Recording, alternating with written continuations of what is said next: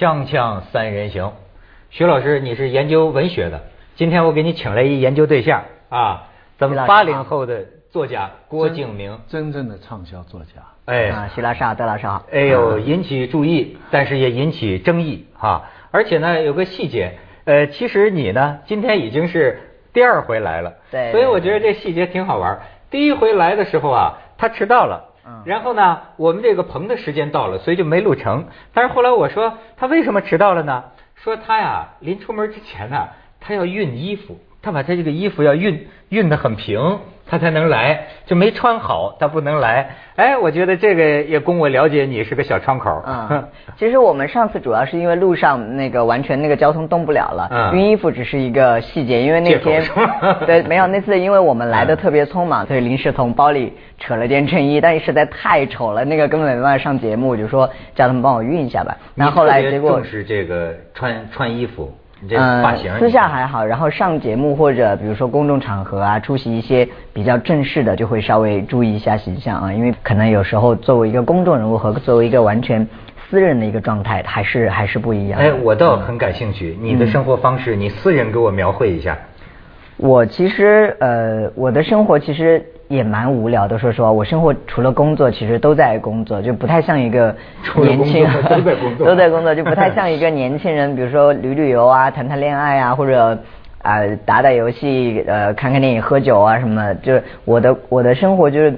大部分都是一个工作状态，也挺你看挺没劲的，说实话。就在书里旅旅游，就跟书里的人谈谈恋爱。对，看书可以去一下世界别的地方，可以多看看别人的人生是怎么样。但真实生活中，呃，我差不多这几年都是一直一个工作的状态。而且最近还有一个新闻呢，你知道又有争议，徐老师你怎么看？就说是在哪儿啊？二呃，二零一二年有个榜啊。由中国新闻出版研究院组织的全民全国国民阅读调查，二零一二年中国读者最喜爱的十大作家，头一个是莫言啊，第二个金庸，然后这里边就有了这个韩寒、郭敬明，然后有人就质疑说，郭敬明为什么排在曹雪芹前边？你自己怎么看？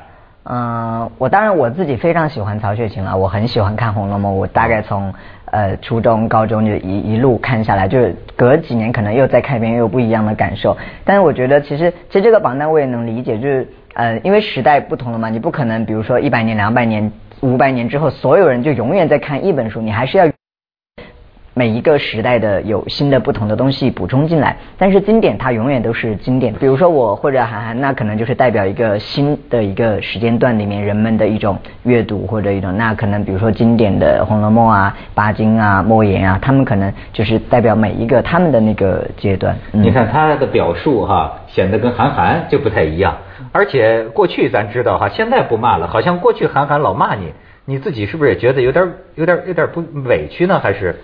我我其实还好，我不太在乎这种东西，就是别人别人对你的批评，你就其实对我来讲，我觉得如果讲的有道理，我就改掉那我做的不好的。如果是因为误解或者我本身没这样的问题，那也就算了。那是因为他不了解你，你你也没必要去较真儿或者去计较这些东西，做好自己就行了。虽然啊，他是个这么年轻的作家，但是我觉得也已经有了历史问题。而且呢，我收到的这个信息啊，对他的观点有两个。你比方说。就是当年他的这个书里涉嫌这个抄袭这个事儿啊，这个咱们也没法回避啊。但是我发现有两派，比如说有一派呢，就是这个这个作家还有很多网友啊，觉得绝对不可以接受，就你呃这个抄袭官司输了，而且还一直没有道歉。但是呢，我还听到咱们的另一位嘉宾王猛，还有这个好像收获杂志的一位一位主编，他们的观点是啊，就说他这个是个年轻作家。呃，他出了这个事情啊，让他自己去处理。那意思，我们不要对他一次抄袭啊过分的苛刻。我不知道这个事情到了今天啊，你自己怎么想？啊，因为这个事情过去太久了，所以说也不想再谈，因为以前已经谈的好多了嘛。但我觉得，我觉得最基本的一点就是说，不管别人相信你还是呃不相信你、支持你还是怎么样，我觉得我能做的就是呃十年、二十年、三十年，我用一个很长的时间去证明我到底。可不可以写，或者我有没有才华，还是说是靠侥幸或者靠什么？这是我能做的。至于当年谁是谁非，那法律怎么判，或者是那些，我觉得那那是过去的。我当年我已经讲了很多，也表达很多了。我觉得每个人都有他自己内心的一个看法，我也不愿意去更多的去说服别人或者怎么样。我觉得用自己去证证明，用时间去证明就可以了。嗯，就是你不承认当年法律的这个判决是事实。我觉得呃，也也没有必要聊太多，人太久了啊，窦老师啊。那徐老师呢？我最感兴趣的是，因为我觉得，呃，我我现在上课的学生哈，大学一、二年级的学生，其实也是刚刚高中生毕业不久哈。那个我知道郭敬明主要的读者群是高中生是吧？中学生。那在这方面我就非常羡慕他了，因为他对中学生的这个感染力啊、号召力啊，就是说，我就在想，你觉得？高中学生喜欢你的作品，最主要是因为什么原因呢？你你自己觉得你用什么东西最打动中学生？嗯，我觉得第一，他们可能在我身身上找到的第一个是他们的一种共鸣感，或者说是他们一个时代的一个经历。比如说，你让他们现在去看。比如说《红楼梦》好了，或者鲁迅好了，他他他可能会认为那是一个伟大的作品或者很好，但是你让他去体会那个年代，比如说战争、饥荒或者那种呃，就是那个生活年代，其实他他只能去想象，他没办法去感同身受的去去去体会那个世界，所以说始终是有隔阂的。但是突然有一天，比如说这个年代或者这个时代有一个作家，他书写的生活就是他们日常经过的。他们玩的游戏，他们听的歌，他们看的电影，他们每天的生活状态。当有人去描述这样的一些故事给他们看的时候，他们第一会很跟那个故事很有亲近感，所以他们很容易把自己投射进去或者带入进去。那他们在那个故事里面去找到属于他们所共鸣的东西。所以我觉得，你是更重视让读者喜欢，还是你心里啊有一个这个高屋建瓴的文学指标？你还是更想去达到那个指标，比如说达到莫言的这个指标，或者曹雪芹的指标，要写出一个好小说，还是说我就是为了读者，我要让他们喜欢？我觉得其实每一个作家心中都有一个很很高的一个目标，都希望不管是你的技巧、你的这种作品的厚度、饱满度，你你其实都会想要去朝那个方向去去冲击。但是这不是说你一时半会儿你想你就一定能做得到的。其实你还是要看到自己身上属于你的东西。你你作家没有一个属于自己的东西，你就迷失掉了。你过分的去去追逐那个或者比较那个羡慕这个，我觉得那没用。那你的东西啊，我注意到啊，也有一些个这个议论。你看我们这个编导啊，我觉得这个写了一个提要，我觉得也挺有意思。说郭敬明是八零后的一个这个代表人物啊，一直以来对他有一些负面的认识。其中一个负面的认识是什么呢？不关心社会，不对公共事务发言，传播错误的价值观，拜金，追求名牌，肤浅。那我觉得你可以对针对这个谈一谈你的想法。比如说，你说时事评论或者公共意见，那你说我要发表意见，其实那是很简单的事儿，我随便说随便写就行了。但是那个那个一定正确吗？或者那个？那个我讲的那些就就擅长吗？我不擅长那个，因为第一我对政治或者公共事件我没有那个敏锐度，我的兴趣爱好不在这儿，我可能就喜欢看小说，或者我就喜欢看，甚至我喜欢看一些商业的财经杂志，或者看一些时尚的东西，那是我的兴趣爱好。那政治第一我不懂，第二我我不擅长，我去瞎讲，那其实第一闹笑话，第二个你的影响力那么大，有可能你说了一些话。你的读者或者年轻人，他们会被你影响，他们会扯到一个另一个不正确的地方去。就这这一点呢，我懂，对而且甚至我同意。所以，我与其说我讲的不好或者我乱讲，我还不如不要讲。呃，我感兴趣的是你自己喜欢的东西跟读者你想象读者喜欢的东西中间会不会有矛盾？我其实不太管的，我不太管读者喜欢什么，我觉得就是自己喜欢什么，这个最重要。你你所表现的读者喜欢的你，就是你自己的。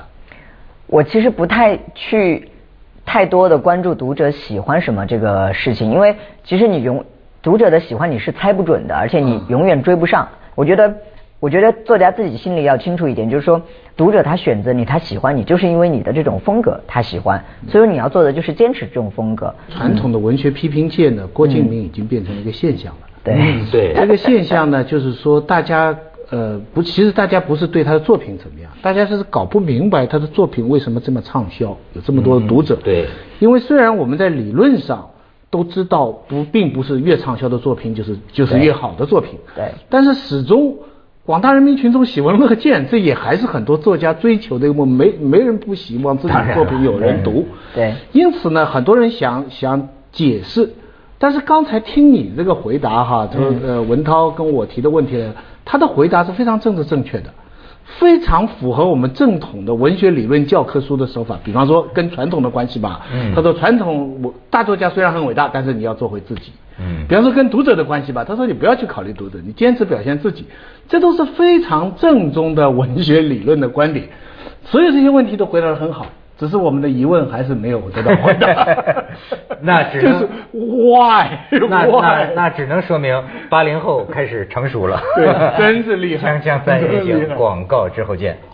当然，我觉得我们也不能咬牙切齿审问说你的书为什么好卖，好卖它也不是还是什么，这是我们的工作，不不不不不不，这这还是我们的工作，因为我们要搞清楚。比方说，他说他表达的一些概念，他一些主题，比方说，我记得人家抄出他的名言，就是很多你以为你念念不忘的事情，就在念念不忘的过程当中被遗忘了。这这个主题真的是《红楼梦》的主题，也是张爱玲的主题。嗯，他讲的这个社会跟个人的关系，张爱玲有过个非常有名的话，他说：“窗台上的花哈，比外面广场上的群众运动还要大。”嗯，就是以我这里看出来，这个窗这句话是有象征意义的嘛？对，你说个人的事情，就是说情人的手绢呐，跟国旗是一样重要，在文学当中。那但是人家还是有问题，那我们也有很多人写手绢呐，也有很多人写窗台啊，为什么人家就不畅销呢？还是有什么道理呢？这人家还是要追问这个问题。大家最看不了的一条问题呢，除了你畅销以外，就是一般来说作家。不大用自己的形象参与他的整个文学作品的制作，或者说我们想那个生产机制啊，鲁迅这些、张爱玲那些事后被人家放上去，其实作家是不修边幅的，最多就拿根烟在那里做成书状，对不对？他呢好像是不忌讳的，对不对？整个有一个范式的形象，不但不忌讳，而且就说很多时候为什么咱们会觉得咱们有点跟不上趟了？啊，他我觉得现在是。你说这个小说卖的这么好哈，是写的好还是卖的好？我说的是啊，好像现在的这个出版，他人家现在都等于是出版业的 CEO 了，对吧？自己办公司了。我我我觉得我下本书得叫郭敬明，他是一个产业了，腰腰带了，就是作家的形象，作家的形象是吧？呃，参与其中了，甚至你说他是作家还是议员？身份都开始模糊了，所以这个问题其实不是单单对你，是对。我们整个文化出版从你这儿也看我们这个小时代，对，你这有什么体会啊？我觉得其实呃，我们当下的这个图书市场的发展嘛，因为因为我们从比如说新中国成立，然后到一路发展过来，它其实是大概最近十年。就这种文艺出版作品会爆炸性的一个一个增长。那在这样的一个时代里面，我们觉得是不断的萎缩。有有有，品种来的书太多了，总量非常。总量太多。我跟你说，就跟中国每年拍，比如说九百部电影，你能看到的大概就几十部啊。对。大部分拍了都都没放啊。所以说，就是它的量这么大的一个情况，它就不再像我们以前，比如说中国可能一共就十个作家，那人们看到的书很少。那你你只要出出来，别人就一定看得到，所以你都不用去。嗯，怎么吆喝或者怎么宣传或者怎么样？但当下这个时代，就是说，它已经变成可能同时一天上架有一万本书。那你如果要单凭一个概率去让人从一万本书里面去选中你，那是一个很低很低的一个概率。那今天，所以就需要偶像炒作。嗯，不一定是偶像，我觉得有一个前提就是说。呃，像包括我们，比如说我们来上节目，那当然今天我是宣传电影了，但以前我宣传书我也会上节目的。我觉得不管你是上节目，还是比如说你上杂志拍好看的照片，还是你去比如说做签售会跟读者见面，你的终极的一个核心的东西，还是让更多的人去对你的书产生兴趣，去购买你的书，去看你的书。那这是你在前期的，先得让人家对你产生兴趣。嗯，不管是因为任何一个原因，那也许因为你的外貌，或者也许因为你的一个新闻，或者什么，或者因为我，比如说去跟读者见面，那不管因为任何一个原因，对你的书产生，因为他最终的一个行为还是买你的书回去看是，这个是你的一个。书外的很多的做的事情，目的是为了达到书的这个。这个就是就是作为我而言，就像我酿了一坛酒，它很香，但是我在一个很深的巷子里面，那我就得把它，不管我再累或者再辛苦，我得把它拖到街边上来。嗯我跟别人说我的酒很香你要来，你要来，你要来买，你要要来喝。这个弄堂口站一个对，那我今天我不管是抓一个好看的头发，还是我上节目，我所有的过程统称为都可以是在搬酒的这个过程。你知道？但是嗯，很多人觉得他可能很哎，你听我说哎，但是呢，还有一个很重要的就是说，有一个所这一切都建立在你这坛酒的质量上面。如果这是一坛很臭的酒，你就算把它从巷子里面搬出来，搬到街边了也没用。要不我说他也是个工作狂嘛，嗯就是说，哎，为了达成成功，如果我相信我这个作品好，对那么为了达成成功，你说我还有什么没做够？我呃再熬一个小时的夜行不行？能能不能好一点？那行，能好一点是吧？你这个再付出多一点，再上一个节目，干不干？干。对，比如说中午我们今天买通告就说你中午可不可以不吃饭？我们多上一个节目，我说可以，我不吃饭。其实其实就是这个道理。生存艰难呐，生生活艰难。那那你觉得现在中国作家、中国作协下面这么多作家，嗯是酒酿的还不够好呢，还是说不肯做搬运工？我觉得其实每个人对自己有一个定位，因为有些作家他本身就，我认识很多这样的作家，他本身就是不屑于让人看他的书的，你知道吗？他的心态就是我写好我就牛逼了也有这，么一我就自己分享，我不在乎你卖一万本还是卖一百万本。很多作家是这样的一个心态，他的毕生就是说我要写出好的作品，这样的人我是非常崇拜他的。但是我不但是你喜欢，也不准备去做它我喜欢纯粹的人，就是说你真的这么想，真的这么认为，也真的这么做，我觉得你很很厉害。但是有些作家别装，对，就有些作家他其实他也很想穿好的衣服，他也很想有很多钱，也很想大卖特卖赚很多钱，也很想比如说买房子豪车，他也很想过这样的生活，但他做不到，他就。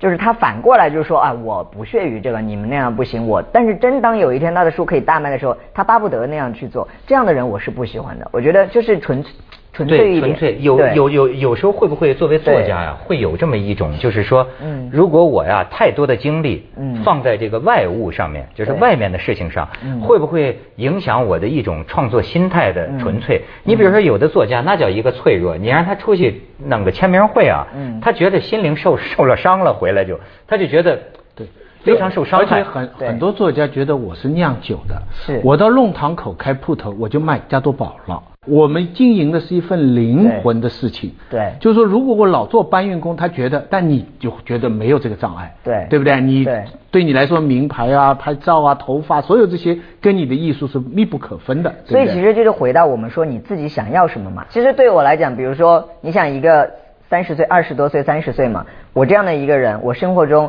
没有爱情，没有我大概有七八年没有过假期了，我没有假期，我没有时间陪我的父母没有的父爱情呢母。是啊，太忙，我每天，你想我早上起来七八点开始，然后晚上一两点才睡，你陪女朋友逛街什么嗯，那那没有意义的，那没有意义，那个不是。所以说，在这样的一个情况下，那你付出了这么多，在你的工作，在你的事业上，如果你都还做不好，那如果另外有一个人，他每天都在玩，他每天都在谈恋爱，每天谈，然后他成功了，那你觉得这个合所以这是合理吗？这是价值观的问题啊。看来你认为这个成功比起爱情要重要的多，对你我是。更看重这种事业、人生，就是个人价值的一个一个实现。当然，也有人他很享受生活，享受私人的一个状态，这个是每个人的世界观不一样，没有谁对谁错。我觉得他那个状态也挺好，如果他自己觉得过得很开心。像我，我是觉得如果比如说我公司经营的很好，我每个员工的事业都发展的很好，我我自己我可以养父母，我自己事业有成，我实现自己价值，我觉得这是我的快乐。我每天工作我都很快乐，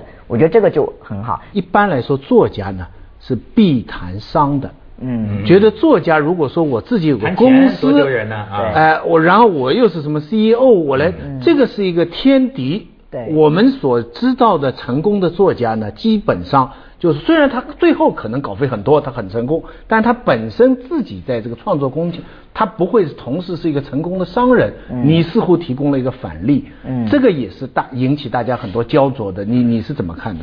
我觉得其实本身商业和作家他他不矛盾的。我觉得那既然有些医生可以是好作家，有些律师可以是好作家，鲁迅他也是医生嘛。就既然这些人都可以是好作家，那为什么一个商人不能是好作家？你天生就把商人排除在所有职业之外了，那也不对啊。只是说我们从事了一份我们的职业，但是我们私人时间我们也可以但去去写作。个文学史上还嗯的确没有非常成功的商人，同时又是很了不起的作家。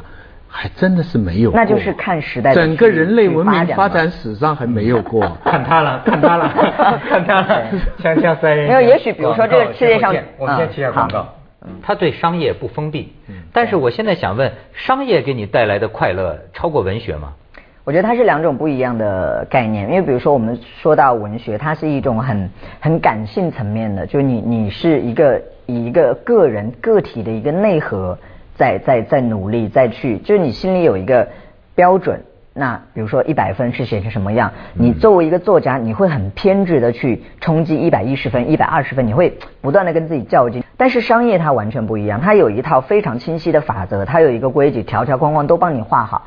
你要带上这些所有的镣铐，你要在这个所有规定好的理性的逻辑的范围之内，去打败你的对手，去抢占你的市场份份额，那是一种很血淋淋的理性的一种快感，它跟文学上这种感性的快感是完全不一完全不一样的。哎，这这这两种东西野心吧，你可以说，但是都能够在一存在在一个脑袋瓜里。而且我不觉得，比如说我们作家嘛，其实你还是写的是书嘛，我不觉得它本身跟商业是多么对立的一个东西。因为今天你不管是怎么样一本书，你是《红楼梦》也好，还是一本特别烂俗的色情小说也好，你书后面都是打着定价，你都是摆在书店上贩售的一个东西，它天生的属性就是一个商品，你怎么能说你就跟商业是没关系的呢？除非你今天书后面别打定价，你就是送，那你牛。